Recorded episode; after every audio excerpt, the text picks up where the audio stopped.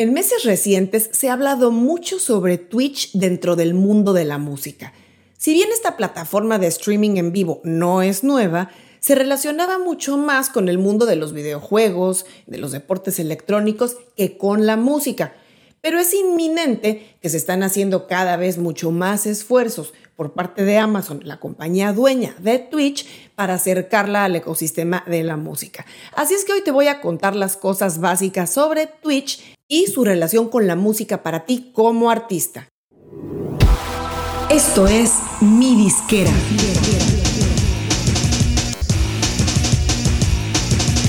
Mi Disquera, donde tu música es tu negocio.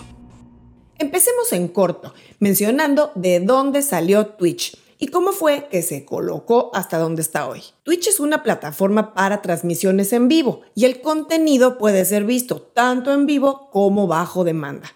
La propia plataforma se define a sí misma como el lugar donde millones de personas se reúnen en directo a diario para charlar, interactuar y crear juntos su propio entretenimiento. Un poquito de historia. Cuando en 2007 se lanzó Twitch se llamaba Justin TV y aunque había varias categorías de contenido, la que empezó a despegar más rápido fue la de videojuegos, y fue lo que la llevó a darse a conocer masivamente. En junio de 2011, Justin TV lanza Twitch como un subproducto beta enfocado básicamente a deportes electrónicos o esports. Y en tan solo tres años, Twitch se comió a su compañía madre, Justin TV, y toda la empresa tomó el nombre de Twitch. Como sucede generalmente en este tipo de empresas, tan pronto alcanzan cierto tamaño, son adquiridas por compañías gigantes que todos conocemos.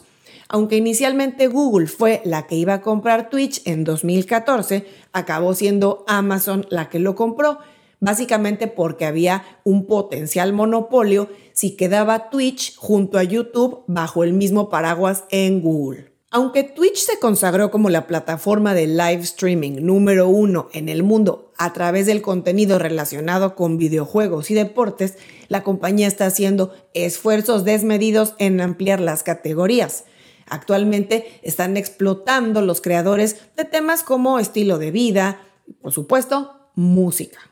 Durante los meses de la pandemia, Twitch tuvo un impulso enorme, porque claro, muchos creadores de todo tipo de contenido vieron en ella la plataforma ideal para seguir conectando su audiencia, para crecer su base de fans y, muy importante, de activar una nueva forma de ingreso.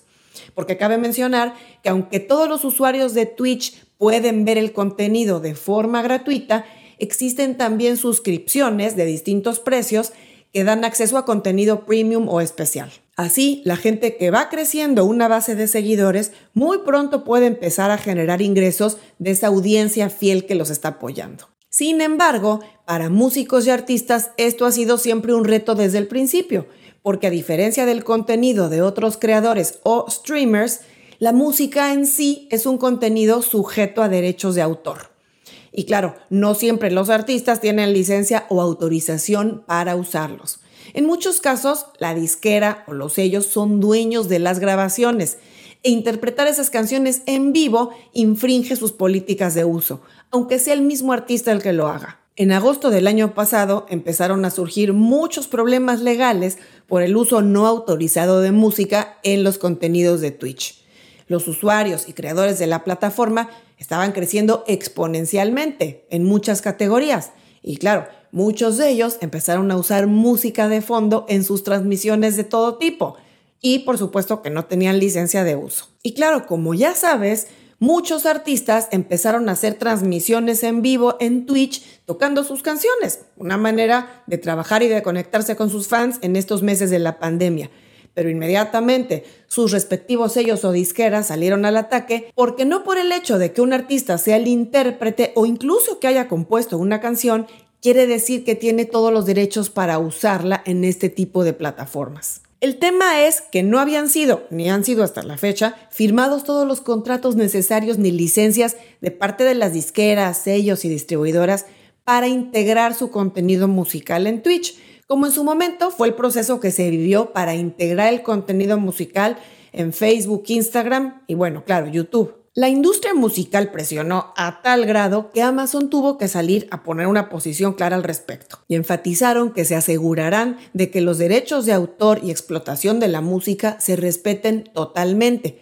y actualizaron su normativa en su página web, en los términos de uso. Esto para evitar que los creadores o streamers usen contenido musical sin licencia o sin derecho de uso. Aquí se detalla qué tipo de contenido se puede usar y cuál no.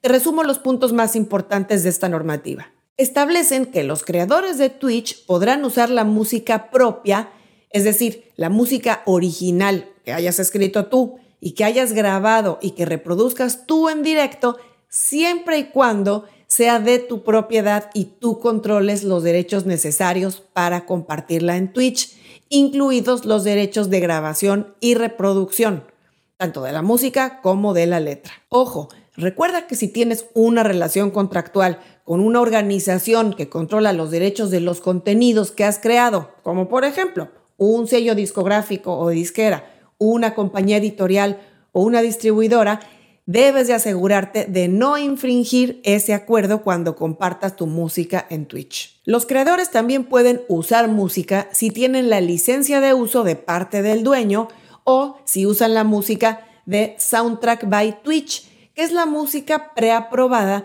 que Twitch ofrece a los creadores para transmisiones exclusivamente en vivo, no bajo demanda. Y para que no queden dudas, en esta sección de políticas de uso, Twitch detalla con ejemplos qué tipo de contenido no puedes usar en las transmisiones ni en el contenido bajo demanda.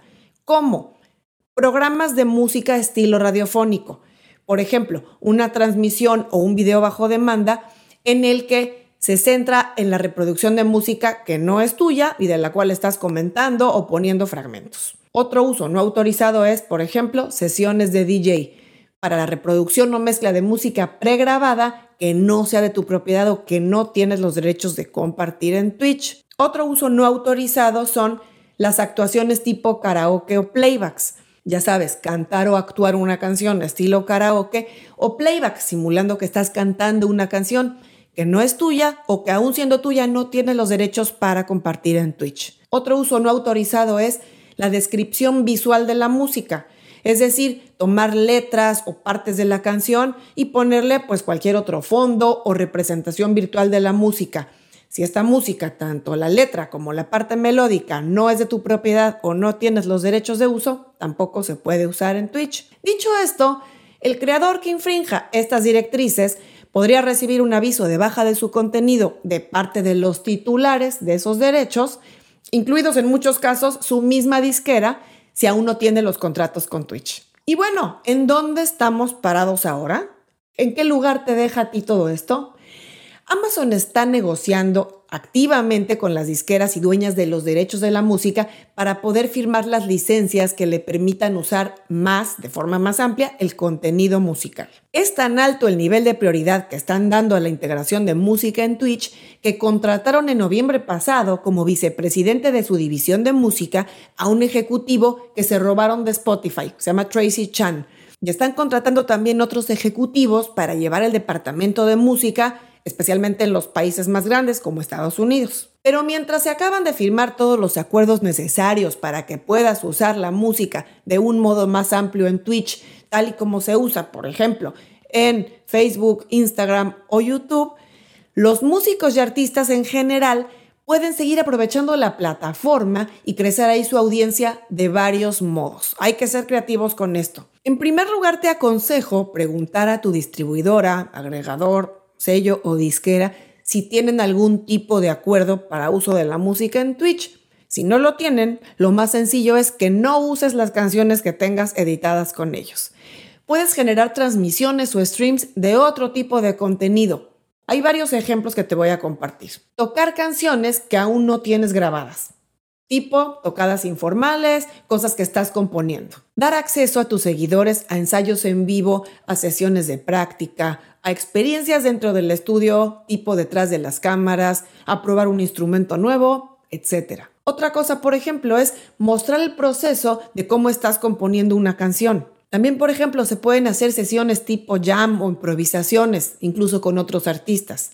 Piensa que además del contenido estrictamente musical, un artista también puede hacer otras cosas, como sesiones de preguntas y respuestas en vivo, en las que invite a sus seguidores que también previamente convoquen sus redes sociales, por ejemplo. También hay artistas que buscan otros modos de interactuar con sus seguidores, como las fiestas de mirar y ver, en las que un músico transmite en directo sus comentarios sobre un evento que está viendo en vivo, como un viewing party que se dice en inglés, por ejemplo, con juegos importantes de fútbol o eventos como el Super Bowl o los Oscars o los Grammys. Obviamente eso no lo pueden pasar ellos en televisión porque no son dueños de esos programas o de esos eventos, pero sí pueden, mientras el programa está en vivo y cada quien lo está viendo en su casa, comentar, estar hablando con su audiencia de qué está transcurriendo en el evento, su opinión, etc.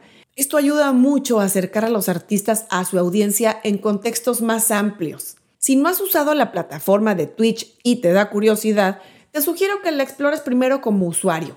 Familiarízate con la experiencia de uso y el tipo de cosas tan atractivas y tan ingeniosas que se pueden hacer como creador. La mayoría de los artistas que hoy por hoy tienen canales de Twitch son sobre todo DJs, productores, artistas de música electrónica, de hip hop, rap, etc. Hay nombres de todos los tamaños, desde gente como Dead Mouse o Post Malone. Y ojo, algo muy importante es que no siempre los artistas usan esos canales para transmitir contenido exclusivamente de su música. Muchos de ellos son ávidos gamers o son fans de deportes extremos, por ejemplo. En fin, échate un clavado en Twitch y sigue a los creadores que te llamen la atención. Y evalúa si eventualmente es una buena movida para ti en el futuro. También requiere mucho compromiso de tiempo y de estar todo el tiempo ideando cosas nuevas. Pero es una gran oportunidad para destacar en una plataforma que actualmente no está tan saturada de artistas musicales. Recuerda que el que pega primero pega dos veces. Hasta aquí llegamos hoy. Hasta muy pronto.